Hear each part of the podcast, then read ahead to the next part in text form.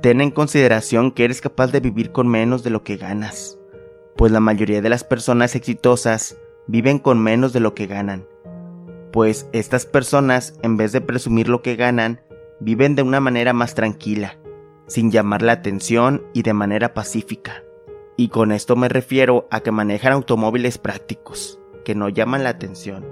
Tienen casas modestas que no superan las expectativas de los demás y esto lo hacen porque la mayoría de sus ingresos los ocupan para ahorrar o para invertir, ya que esto les genera un beneficio a largo plazo en sus vidas. Infórmate, es importante, pues siempre es bueno saber lo que ocurre a tu alrededor, siempre y cuando tengas en mente que no debes de asustarte o deprimirte por cosas que tú no puedes controlar. La mayoría de las cosas que pasan a nuestro alrededor no dependen de nosotros.